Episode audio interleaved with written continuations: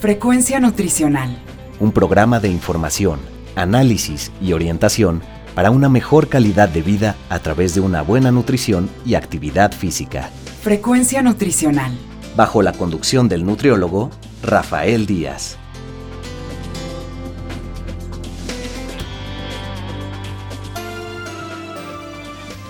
Hola amigos y amigas, les saluda Rafael Díaz García y estamos en su programa Frecuencia Nutricional, un programa de la Universidad Autónoma Metropolitana Unidad Xochimilco para One Radio 94.1 FM.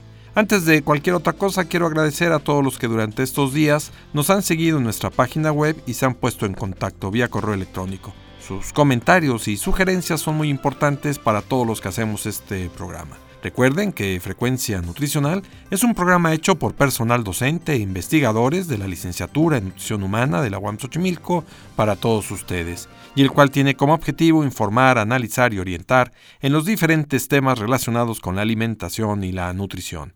Antes de enviar a nuestra cápsula, les comento que el día de hoy les vamos a presentar una entrevista que le concedió la maestra María de Lourdes Ramírez Vega. Ella es profesora e investigadora del Departamento de Atención a la Salud de la UAM Xochimilco y habló con la maestra Magdalena Rodríguez Magallanes sobre el tema de los aditivos alimentarios. Pero escuchamos la cápsula y continuamos.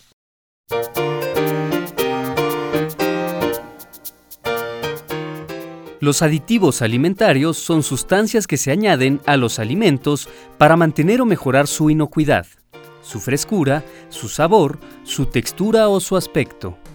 Algunos se han empleado desde hace siglos, tal es el caso de la sal en carnes y pescados secos o del azúcar en las mermeladas.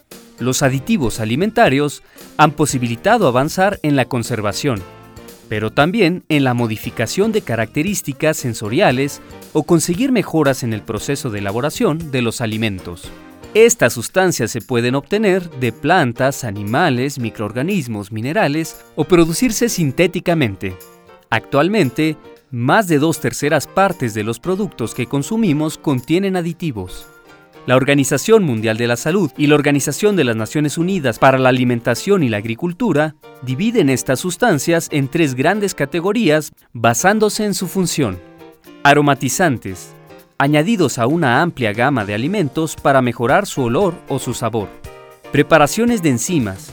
Las enzimas son proteínas naturales que catalizan reacciones bioquímicas, son utilizados principalmente en pastelería para mejorar la masa, en jugos de frutas para aumentar el rendimiento o en la producción de vinos y cervezas para mejorar la fermentación. Otros aditivos, utilizados ya sea para conservar, dar color o edulcorar, se añaden durante la preparación, el envasado o el almacenamiento del alimento y son un ingrediente del producto final. En contra de lo que muchos piensan, no todos los aditivos que se incluyen en los alimentos son tóxicos. Los aditivos empleados son seguros siempre que estén presentes en las dosis autorizadas. El organismo internacional responsable es el Comité Mixto que conjunta a la FAO y a la OMS de expertos en aditivos alimentarios. Sin embargo, antes de autorizar cada aditivo, las autoridades sanitarias deben llevar a cabo un estudio muy exhaustivo del mismo. Asimismo, es necesario comprobar que estas sustancias no pueden causar efectos perjudiciales para la salud humana antes de utilizarlos. Como también es importante una legislación rigurosa y actualizada para que la seguridad alimentaria de los consumidores quede garantizada. Bien amigos, como les comentaba antes de ir a nuestra cápsula, el día de hoy les vamos a presentar una entrevista que le concedió la maestra María de Lourdes Ramírez Vega a la maestra Magdalena Rodríguez Magallanes. Hablaron sobre el tema de los aditivos alimentarios. Eh, ella es profesora de la UAM Xochimilco del Departamento de Atención a la Salud, en particular de la carrera de nutrición. Pero escuchemos la entrevista. Frecuencia Nutricional. Amigas, amigos, bienvenidos a su programa Frecuencia Nutricional. En esta ocasión nos acompaña la maestra en ciencias María de Lourdes Ramírez Vega, profesora de la licenciatura en nutrición humana de la UAM Xochimilco. Y bueno, el tema que nos ocupa el día de hoy eh, son aditivos alimentarios. Y yo creo que valdría la pena pues empezar a definir qué son los aditivos, ¿no? Gracias por la invitación a ustedes. Y bueno, pues un aditivo alimentario es toda aquella sustancia que no forma parte importante del alimento, es decir, no es un ingrediente principal, sin embargo, sí están dentro de las formulaciones de los productos básicamente industrializados y que pueden tener algún tipo de acción, ya sea para dar algún tipo de textura, algún color, algún sabor específico o alguna otra característica especial a ellos. También es importante mencionar que dentro de estos no se encuentran los contaminantes, por ejemplo ni tampoco los ingredientes básicos como a lo mejor frutas o verduras, carne como tal. Esos son los aditivos alimentarios. Si nos pudieras aclarar un poquito más esto que comentas de que, o sea, no se encuentran dentro de los aditivos alimentos como los que acabas de mencionar, ¿a qué te refieres exactamente? Carne, frutas, verduras son ingredientes del alimento. Vamos a suponer, por ejemplo, una mermelada. La mermelada normalmente está hecha de fruta. Entonces, el ingrediente principal de la mermelada es la fruta y en este caso el azúcar y puede contener algún otro tipo de productos. En este caso, por ejemplo, una mermelada puede tener el aditivo de un eh, ácido cítrico para darle cierta acidez al producto, por ejemplo. Esa es la diferencia entre lo que es un ingrediente del alimento y lo que sería un aditivo. Que ya sería algo como externo al propio alimento, ¿no? Y que permite, como bien decías, en un momento dado, pues dar cierta, puede ser frescura, muy importante sobre todo la inocuidad. Exactamente. Tal vez aportar algún tipo de sabor, de textura es correcto. Y de hecho, básicamente los aditivos tienen esas funciones. La función por la que más se conocen los aditivos es por conservar conservar ya sea desde el punto de vista de la inocuidad que sería la eliminación o la reducción del contenido microbiano que pueda contener el producto, bacterias, hongos, etcétera, esa es básicamente su función principal, sin embargo no es la única. También puede ayudar o una gran gama de productos dan, por ejemplo, lo que son sabores. Sabor fresa, sabor vainilla, cualquier cantidad de sabores que encontremos en los alimentos, generalmente hay un sabor que nos va a ayudar a potenciar o a percibir más ese sabor. Por otro lado, tenemos a los aditivos que se ocupan para la panificación, por ejemplo. Ese es otro tipo de aditivos. Para, por ejemplo, nos gusta sentir un bolillo esponjosito. Hay aditivos que nos van a ayudar a, a que sea así. Eso sería textura, ¿no? Eso sería por parte de la textura, las diferentes gamas de colores, como por ejemplo en los caramelos, los niños ahora tienen las bocas azules porque tenemos colores sintéticos que nos van a permitir tener esos tipos de coloraciones moradas, azules, verdes, amarillas, por dar algunos ejemplos de estos. Entonces, realmente los aditivos tienen una gran cantidad de uso, pero también tenemos que tener muy claro para qué no sirven los aditivos. Porque, por ejemplo, podemos ayudar a controlar la carga microbiana. Los aditivos per se deben de ser inocuos, pero tampoco no nos deben de enmascarar algunas malas prácticas en la fabricación, en el almacenamiento, etcétera. Para eso no se deben de ocupar. Tampoco para ocultar que a lo mejor las materias primas que estamos ocupando no son las más adecuadas para el producto que se está queriendo elaborar, por ejemplo. Entonces, para esas cosas sí tenemos que tener mucho cuidado a la gente de la industria para tratar de, no engañar en ese sentido al consumidor. Lulu, a ver, danos algún ejemplo de, de un mal uso. Por ejemplo, les voy a platicar una reflexión rápida. Cuando yo estuve haciendo mi trabajo de maestría, compré una carne que ya estaba un poco pasada y además se quedó todo el fin de semana en una cámara que no estaba en condiciones adecuadas. Obviamente que cuando yo llegué al lunes siguiente para empezar a trabajar mi producto, resulta que mi carne literal estaba echada a perder. Aún así me atreví a hacer el producto y dije, vamos a ver qué tanto puede mejorar, si es que se puede mejorar pues no era más que una prueba, no, no iba a venta para... O consumo, ¿no? O consumo para nadie, pero al final se le puso al producto un poquito de un antioxidante, se le puso un poquito de conservador y entonces en la calidad del producto, sin que yo lo haya consumido ni nadie lo haya podido consumir, no se veía tan mal físicamente, pero sabíamos que no estaba en las mejores condiciones. Entonces, ahí es como cuando te das cuenta de la importancia que tienen los aditivos en la industria alimentaria.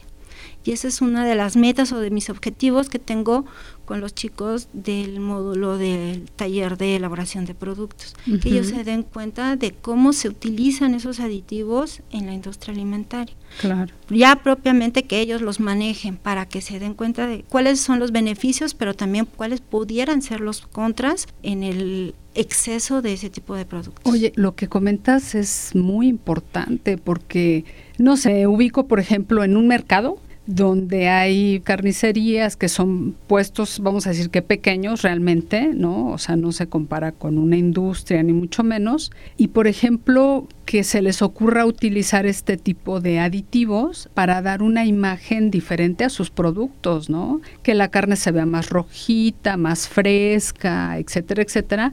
Y creo yo que puede ser algo, pues una práctica común, ¿no? Puede ser. De hecho, por ejemplo, productos tan delicados como es la carne cuando no está bien manejada, los lácteos cuando no son bien manejados, son productos que tienen un alto riesgo para la salud del consumidor entonces puede darse el caso de un mal uso de este, ¿no? Pero justamente los aditivos al final del día son benéficos para algunas cosas, pero también pueden llegar a generar algún daño si no se emplean de la forma más la adecuada. Forma más adecuada exactamente. Y justamente retomando todo esto, ¿cuál es el organismo que se encarga de regular el uso de estas sustancias? Bueno, internacionalmente hay una unión entre la FAO y la OMS y formaron lo que es el grupo de expertos sobre aditivos. Este grupo lo que se dedica básicamente es a estar revisando los aditivos que ya existen en un listado y que se sabe cuáles son la cantidad de aditivo que se debe de consumir por cada kilo de la persona que lo va a consumir al día pues se siguen revisando constantemente. Cada año, cada dos años ellos están haciendo este trabajo, pero también se encargan de si hay algún aditivo que se cree que es muy necesario para determinada característica de algún tipo de producto, entonces ellos dan ese aval, pero para que ellos, digamos, incorporen a ese listado un aditivo, requieren hacerle tanto pruebas en animalitos. Obviamente que tiene que haber toda una investigación profunda sobre el tipo de producto que es, de dónde proviene, etcétera. Entonces, ellos son realmente los que regulan a nivel internacional todo esto. Obviamente que las personas, los expertos que están ahí, no deben de tener ningún tipo de interés en ningún lado ni en el gobierno, porque aparte son de muchos países, ni con los industriales, ni con la gente de poder, porque justamente lo que se intenta es de que sean lo más, digamos, no haya ningún conflicto de intereses para poder dar a conocer ese tipo de, Sí, eso es lo, principal, porque si no, imagínate, sería pues terrible, ¿no? Exactamente. Aquí en México, pues la Secretaría de Salud es la que está encargada de esa parte, la COFEPRIS tiene como parte de sus funciones también ayudar a dar toda la serie de lineamientos con los cuales se deben o se, no se pueden utilizar algún tipo de aditivo en X tipos de alimentos, por ejemplo, ¿no? Entonces, esas son las cosas en las cuales Secretaría de Salud y COFEPRIS pues están muy muy al pendiente, porque pues justamente puede darse la situación de que se puedan estar introduciendo aditivos que no son los adecuados a ese tipo de producto. Ahora, entiendo que básicamente el uso de los aditivos alimentarios surge realmente por una necesidad tecnológica. ¿no? Dar justamente a los alimentos mayor frescura, inocuidad, sabor, textura, etcétera. Pero sé que también hay al alcance de las personas algunos aditivos, no sé el término correcto, pero como que se pueden utilizar de una forma como casera, por llamarlo de alguna manera, como cuáles son estos aditivos y si tienen algún riesgo para la salud. O sea, porque bueno, aquí por ejemplo, a un nivel industrial, tecnológico, pues sí, hay normas, sí, hay lineamientos, hay un organismo que justamente supervisa el uso de estos pero cuando se utilizan de una forma casera, o sea, ahí no hay quien va y te supervisa, ¿no? Qué tan peligrosos en un momento dado pudieran resultar si no tienen justamente el uso adecuado. Por ejemplo, no sé, se me ocurre la cantidad correcta, etcétera, etcétera. ¿Qué nos puedes comentar al respecto? Bueno, no todos los aditivos están al alcance de la población porque justamente muchos de ellos son productos que pueden generar algún daño.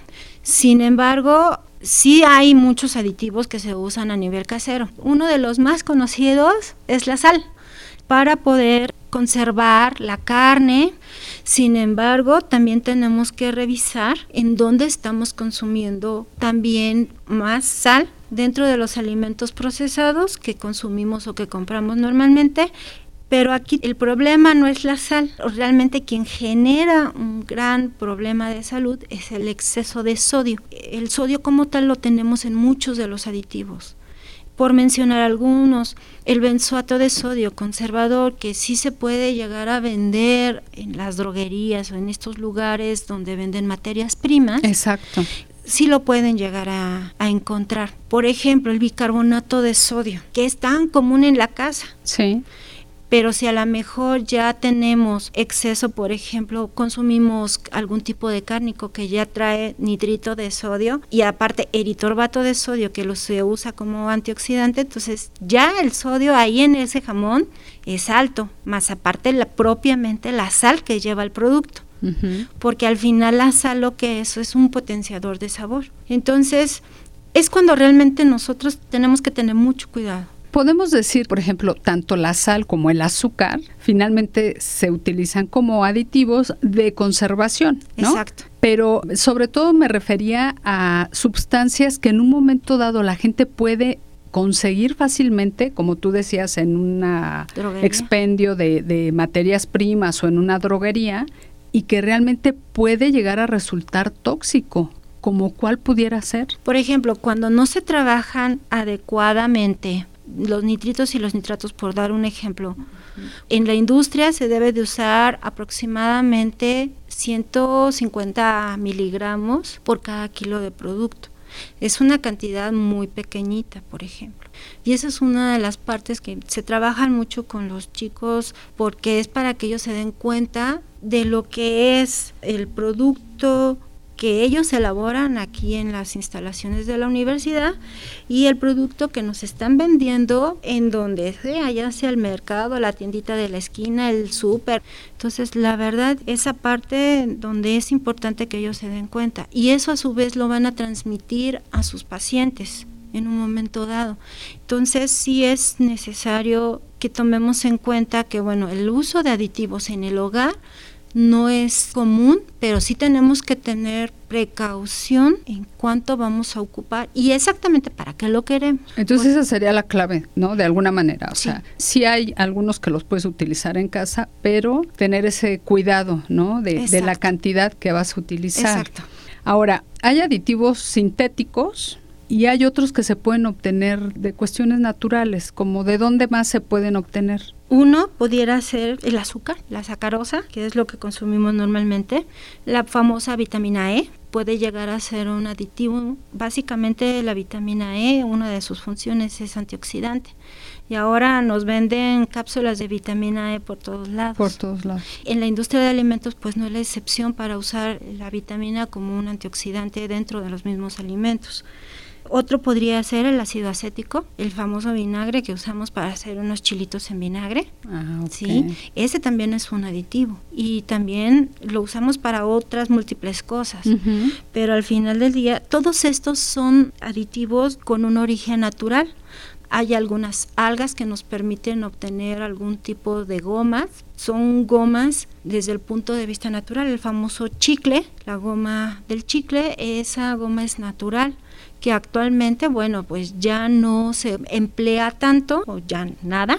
Sin embargo, ese es un producto natural. ¿El stevia puede ser un Puede ser un aditivo natural. Exactamente, porque se obtiene de la planta de la stevia. Entonces vemos como si hay muchos aditivos con origen natural.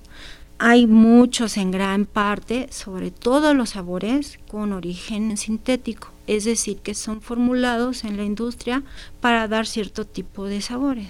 Tenemos el sabor canela para darle sabor, no sé, a los chicles o a otro tipo de cosas, ¿no? Sí, hay un montón de sabores, ¿no? Exactamente. Que vainilla, que limón, etcétera. De los 3.700 aproximadamente aditivos que existen, que están permitidos en México, más del 80% son sabores. Ah, es altísimo el consumo de sabores en México.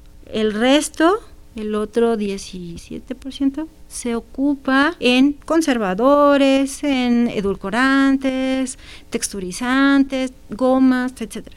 Entonces es muy alto el consumo de sabores aquí en México. Obviamente La mayoría no entonces son saborizantes. Exactamente. Ahora, como cualquier consumidor, ¿cómo sabes qué te estás comiendo? O sea, ¿qué es importante hacer con los alimentos, sobre todo hablando de alimentos industrializados, ¿no? Pues yo considero que lo primero que tenemos que hacer como consumidores es leer la etiqueta nutrimental, por un lado, y por otro lado, la lista de ingredientes. Generalmente la lista de ingredientes viene en orden en cómo aparecen en proporción cada uno de los ingredientes. Por eso casi siempre al final aparecen productos como colores, sabores, antioxidantes, vitaminas, porque como ya se adicionan en cantidades muy bajitas, entonces casi siempre vienen al final. En esa parte de los ingredientes nosotros nos podemos dar cuenta de que vienen los aditivos. Todos esos colores, sabores, etcétera, todos esos son aditivos. Y es cuando podemos tener alerta roja, ¿no? Por ejemplo, si nosotros comprábamos una pieza completa de jamón, veríamos que una gran proporción pudiera ser después de la carne, el agua, a lo mejor por ahí algún almidón, la, sal nitro, la sal común, a lo mejor un fosfato, por ahí al final el sabor jamón, el sabor humo, etcétera, ¿no? Todos este tipo de cosas, más o menos es el orden en el que aparece. Obviamente que esto se ve reflejado en la etiqueta nutrimental en cuanto a proteínas, en cuanto a lípidos, pero por ejemplo, hablábamos hace un momento del sodio. Actualmente las etiquetas nutrimentales ya nos dicen cuánto sodio contiene nuestro producto y cuánto es en proporción a lo que debemos de consumir al día. Al valor recomendado. Entonces, eso es un punto muy importante en el cual nosotros podemos verificar el tipo de aditivos que están utilizando. Por ejemplo, yo si yo ayer me tomé una bebida refrescante con pulpa de fruta, pero al final del día, por ejemplo, tenía lo que es ácido cítrico, que viene siendo un acidulante, pero lo contiene. Tiene también algún tipo de colorante, carmín, y así sucesivamente, ¿no? Por ejemplo, un yogur de la marca que sea, no importa, ¿Qué puede tener de aditivos? Pues las mismas enzimas pueden ser un aditivo. Si es, por ejemplo, no es natural, sino tiene sabor fresa, por ejemplo, pues de entrada el sabor fresa. Y el colorante. Y el colorante. ¿No? Entonces nosotros podemos ir detectando que sí y que no.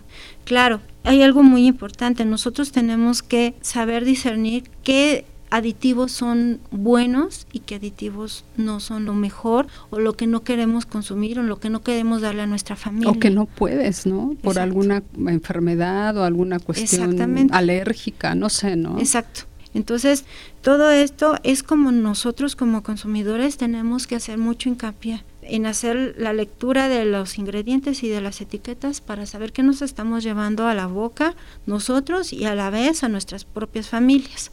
Entonces, eso es básicamente lo que tendríamos que estar observando. Y no satanizarlos tampoco, ¿no? Porque finalmente, o sea, es una forma de, se puede decir, mejorar de alguna manera el producto, ¿no? Yo creo que lo fundamental, la conservación, ¿no? De hecho, por ejemplo, el hecho de que a lo mejor no tenemos voy a decir un producto, chabacanos todo el año. Pero cuando hay chabacanos podemos hacer en casa nuestra propia mermelada de chabacano con azuquita, con un poquito de pectina y tan rica y sabrosa y tenemos chabacano pues por unos meses, por ejemplo, por lo menos unos meses. Y entonces es una forma de tenerlo, ¿no? Hay otras formas de conservación que también tienen sus pros y sus contras, pero al final es una forma en como nosotros podemos consumir simplemente los unos deliciosos chiles en escabeche es una forma de conservar a los las verduras y que nos encantan a todos, ¿no? y que finalmente como todo, no caer en el exceso. Exactamente. De comer exactamente todos los días y nada más productos industrializados, ¿no?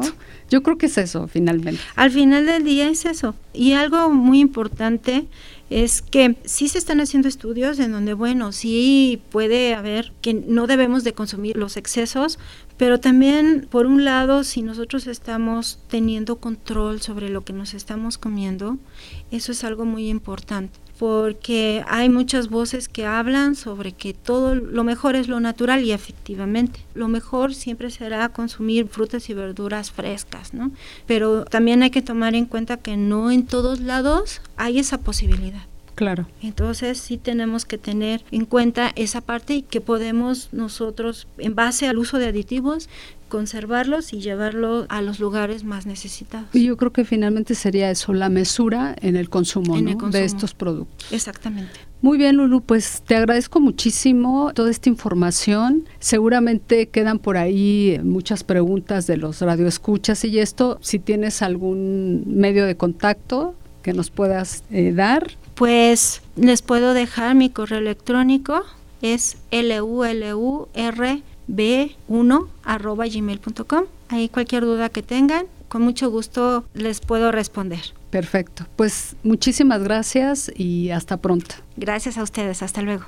Frecuencia nutricional. Bien amigos y amigas, esta fue la entrevista que concedió la maestra Lourdes Ramírez Vega. Muchas gracias por haber estado en los estudios de frecuencia nutricional. Con esto estamos terminando nuestro programa. Esperamos haya sido de su agrado. Recuerden que podemos seguir en contacto a través de nuestra página www.facebook.com diagonal frecuencia nutricional. Asimismo lo pueden hacer enviándonos sus comentarios a nuestro correo electrónico frecuencia nutricional arroba correo .xoc.1.mx y también pueden estar en contacto con nosotros en Twitter como arroba fnutricional. Les recuerdo que pueden escuchar todos nuestros anteriores programas en www.missclow.com diagonal frecuencia nutricional. Solo me resta agradecerle a Teseo López, Alfredo Velázquez, a Norma Ramos, a Magdalena Rodríguez y a Efraín Velázquez, quienes hicieron posible la realización de este programa. Finalmente, gracias a todos ustedes por escucharnos, se despide Rafael Díaz, quien los espera en nuestra siguiente emisión de Frecuencia Nutricional.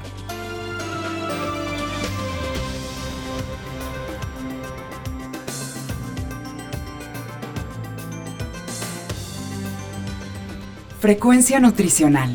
Un programa de información, análisis y orientación para una mejor calidad de vida a través de una buena nutrición y actividad física. Frecuencia Nutricional. Una producción de la Unidad Xochimilco para Guam Radio 94.1 FM.